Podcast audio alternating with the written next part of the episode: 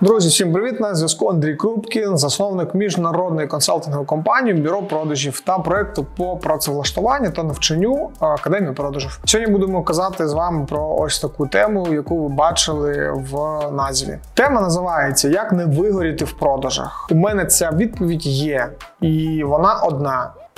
Е, І вона може супер банальна, але я постараюсь її е, якось обґрунтувати. Щоб не вигоріти в продажах, ви повинні любити продажі і працювати з чітким розумінням, що ви займаєтесь своєю справою. Все.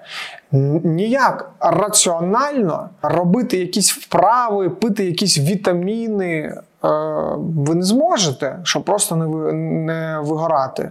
Кожна людина на кожній роботі вона вигорає, і це нормально. Ви повинні розуміти, що це нормально. Але якщо ми кажемо про продажі, то там є, як і в кожній професії, своя специфіка. Ми поговоримо про специфіку саме продажів. Їх е, де, е, декілька в продажах. Чому люди можуть вигорати?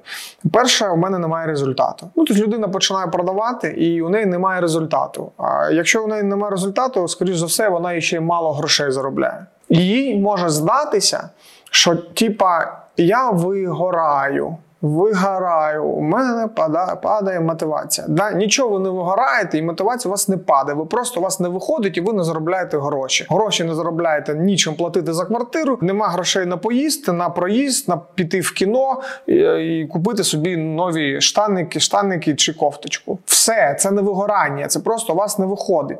І ви повинні розуміти, просто собі задати запитання, якщо от у вас не виходить, і ви такі, я вигораю. Запитайте себе, себе, а точно ви займаєтесь цією ну, справою, від котрої ви отримуєте задоволення. Чому? Тому що від саме від цього- і від цієї відповіді будуть залежати дії, котрі вам треба робити, щоб у вас вийшло. Розумієте? Якщо ви відверто розумієте, що воно, ну типу, ви пішли з собою на компроміс, ви там знайшли цю роботу, ви не дуже хотіли, а все життя ви хотіли бути там кимось іншим. Е, Тут, типа, нормальні гроші платять. Ну там же у людей виходить. е, Ну чо, а чого в мене не вийде? Да? Тобто у вас така була така якась мотивація. Це все бред. Це все така історія, котра вас засмоктує і просто е, краде у вас час на життя. От просто краде у вас час на життя. Якщо продажі це не ваше, будь ласочка, зробіть краще зараз цей е, шаг на ну, в сторону вашої справи. Подумайте, чим ви хочете займатися, і краще у вас там буде не виходити, чим не виходить в тій справі, котра вам не дуже подобається. Краще отримувати якийсь досвід, е, якісь прегради поборювати в той в тій справі, котра вам подобається, ніж там, де вам воно взагалі не подобається. Це взагалі різні планети, це різні два відчутті. У мене, наприклад, були була криза, е, от саме ця, про котру я вам кажу. Типа вигорів, да? блін, типа у всіх виходить. Але коли у мене та була криза, я сидів і я, я чітко, я точно пам'ятаю, що я чітко розумів, що мені подобається. Я точно на своєму місці. Я залюбки йду на роботу. Я залюбки продаю клієнтам. Мене взагалі не турбує там відпрацьовувати заперечення клієнтів. Я дуже люблю, коли клієнти мені кажуть дякую. Я дуже, я дуже люблю там виставляти рахунки, отримувати результат, радіти разом з командою, коли там цей результат приходить. Я супер люблю цю професію, тому що там в ній нема потолка по заробітній, заробітній платі. Да? Тобто я можу або нічого не отримати, да? або там багато заробити. Мене не мене влаштовує ця непостоянність не, не, да? в цій роботі. І для мене. Типа норм. Якщо у вас не так, будь ласка, закінчуйте з продажами а, і з цим відео. Все. Я зробив для вас, може, якийсь е, промотував вас. Прикладіть зараз. От ви дивитесь мене, да? прикладіть зараз е, ось цей палець до екрану. Якщо на телефоні, так прикладіть. А якщо на ноутбуці, так прикладіть і Благословляю, все. Вам не, не треба працювати в продажах. Для всіх, хто любить продажі, слухайте мене далі. Що що треба робити, коли ви там вигораєте? Що треба робити? Подивитись, чому? Чому не виходить? Да? Чому, Чому не виходить? Чому у вас не виходить? І переведіть всі свої дії в якісь цифри, статистика. У вас повинна бути статистика. Ви ж ви ж, ви ж якісь дії робите. Ви повинні розуміти, що це все про вигоріли. Да? Це про ви не, не, тобто не може вигоріти людина, у котрої типу, все окей. Хоча може. Трішки далі розповім. Щоб вилізти з цієї ями, ви повинні отримати результат. Щоб загорітись да? е, обратно, ви повинні отримати результат. Щоб отримати результат, ви повинні розуміти, що ви не те робите. Кількісні дії е, е, і якісні дії. Кількісні дії це скільки ви, наприклад, зустрічі робите, дзвінків робите, я не знаю, там чогось, чогось ви повинні там робити просто більше. Просто більше. Спробуйте підвищити кількість своїх дій. Я пам'ятаю, що колись у мене таке, я ж кажу, бо було. Я ж ваш е, друг, колега. Я розумію, я дуже багато років працюю в продажах в різних компаніях. Я пам'ятаю, я приходжу на роботу, сидять взагалі класна команда, колектив. І у всіх є ну, зділки, всі заробляють гроші. І я сижу три, три тижні, нуль. Нуль. А пам'ятаю, як зараз там, типу, план е, по дзвінкам, це були телефонні продажі, було щось там там 55 55 дзвінків. А у мене школа холодних дзвінків, і я там на тій роботі, на котрій працював до цієї компанії, я робив там 120 дзвінків. Думаю, що 55? Типа, що 55? І я просто сів і почав робити там 70, 80, 90, прям дуже багато. І от мої колеги, як зараз пам'ятаю, що вони сидять, думають, що ти робиш? Ну, типа не підставляй нас. Зараз наш керівник зрозуміє, що ми можемо робити 90 дзвінків.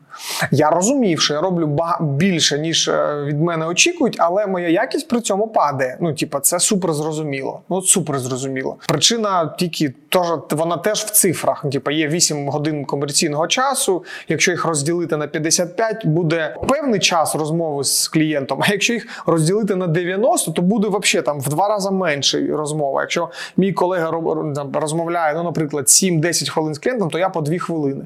Що за 2 хвилини може зрозуміти там з клієнтом? Ну, типа, нікому не відомо. Але я розумів, що я новенька людина, я хочу отримати результат, тому що я вигорів. Так? Вигорів. Що мені це дало? Мені це дало буст на наступні е, місяці. Я настільки багато обробив е, дзвінками клієнтів, що я просто з е, як закон вірогідності, закон вірогідності, закон вирогідності, я посіяв дуже дуже велику кількість зерен клієнтам, і деякі клієнти. Просто вже в переписці, там через пошту, вони вони просто почали е, казати так, я купую, так, я купую, так, я купую. І це типу, було прикольно, як знаєте, як парашут. Тобто мене кількісні мої дії догнали потім на другий, на третій, на четвертий місяць.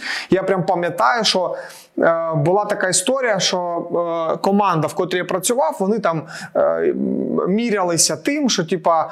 У кого більше буде е, зділок кожного дня? Я пам'ятаю, що я я побив там рекорд на друге або там на третій місяць. Е, у мене дуже багато було ну, угод. І саме головне, я виліз з ями емоційної ями. Я такий, блін, класа, все, у мене типу, виходить. Тому да, щоб не вигоряти, у вас повинно ну, у вас завжди повинен бути результат. Друзі, невеличка рекламна інтеграція. Якщо ви втомилися від постійного невиконання планів з продажу, від хаотичної роботи вашого відділу продажу, вашої команди, ми можемо побудувати вам відділ продажу з нуля з гарантією результату. Як записатись на консультацію, ви зможете знайти посилання під цим відео. Якщо так трапилося, що ви вже та людина, котра дуже давно працює в продажах, у вас нема проблеми з результатом, все у вас окей, і заробітна плата у вас окей, і команда окей, і колектив окей. І ну, звісно, ви любите ту справу, в котрій ви працюєте, і ви вигоріли. У вас чомусь. Я ну, не знаю, ви погано засинаєте, ви дуже погано е, просинаєтесь і не хочете зовсім йти. Е, працювати, вас уже там вам вам надоїли клієнти, і взагалі, ну реально вигоріли. Тобто вас ви вигоріли на емоційному стані. Тут треба зупинятись. Тут треба зупинятись. Ну, перша порада, я Рекомендую звертатися до професіоналів, це психологи, може навіть психотерапевти, тому що за подобними штуками можуть скриватися е, проблеми зі здоров'ям. Е, дуже багато людей, котрі вигорають, вони починають реально хворіти. Тобто е, це навіть може бути психосоматичні історії, коли людина просто займається не своєю справою, або ну реально продажі це ж не для всіх, як для мене там любов на все життя. От у мене любов на все життя. У вас не може. Ну, у вас у кожної людини там воно по-різному. Тому в продажах може людина там пропрацювала 5 років і вже все, я наївся. То.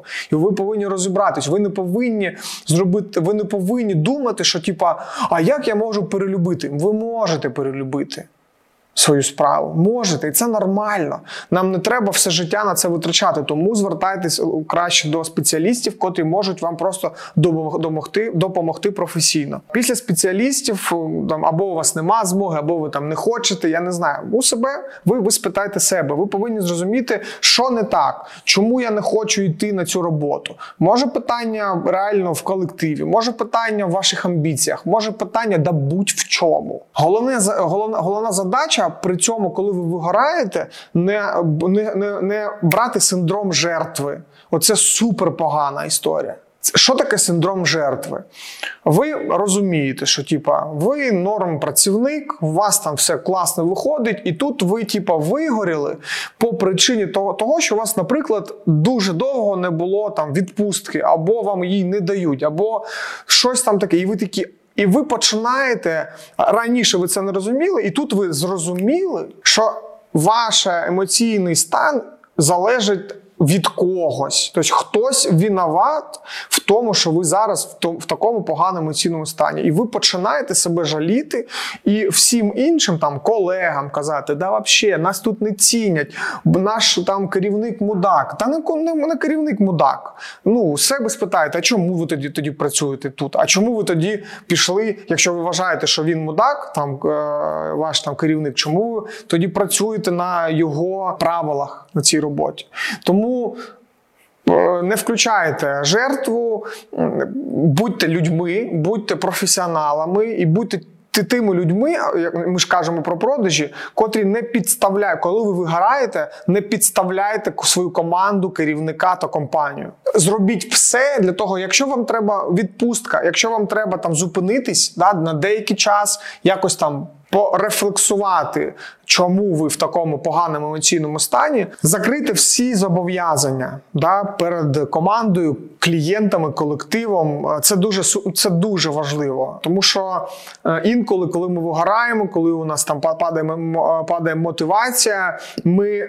От на от на ось на такому емоційно поганому стані починаємо робити реально необдумані емоційні речі, котрі, коли ми потім приходимо в сознання, вони ми про це жалкуємо. Що типа там на когось гиркнули, там е, когось підставили, там перед кимось е, не зробили е, те, що обіцяли. Тому, будь ласочка, дуже з цим дуже цим важливо. І я думаю, що останнє, як не вигорати, у вас повинна бути конкретна ціль. Куди ви йдете? Куди ви йдете? Ми сьогодні записуємо цей відос 15 лютого. Вчора було 14 лютого. Прикольно? Прикольно? Так, щоб ви просто знали, що після 14-15, ладно, ці жарти можна вирізати. І що 14 лютого день влюблених. Да? І я таку фразу когось там прочитав: без любві е, не можна йти до цілі, до, до, до цілей. Без любві не можна йти до цілей. Прикольно, да? Це так класно. Я сьогодні вам казав про любов да, свої роботи. І у вас повинна бути ціль. І мені здається, що ця фраза вона так класно поєднує про те, про те, що я зараз кажу в цьому відосі. У вас повинна бути ціль, куди ви йдете. Якщо ця, ця ціль вас вдохновляє, ви розумієте, що прийти до цієї цілі для вас супер важливо. Ви розумієте, до чого це.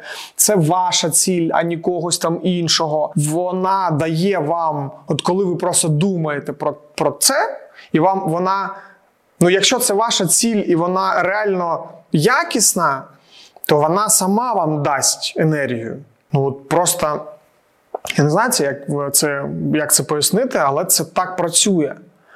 Може, у вас якась там ціль матеріальна, може якась у вас ціль соціальна, може якась інша ціль, але вона повинна вас заряджати. До речі, так прикольно перевіряти свої цілі. Якщо у вас ціль, котра вас вам не дає енергію позитивну, котра вас не пробуджує да, до якихось дій, не мотивує приходити на роботу або робити свою роботу. Ну обов'язково ж ходити на роботу, щоб досягати цілей, тим паче в сучасному світі світі. Просто ну знаєте про це. До речі, дуже багато менеджерів з продажу та взагалі комерсантів от тухнуть по причині відсутності цілей. І любов є до ремесла, і все окей. А от цілі немає. І людина така раз, і вона як.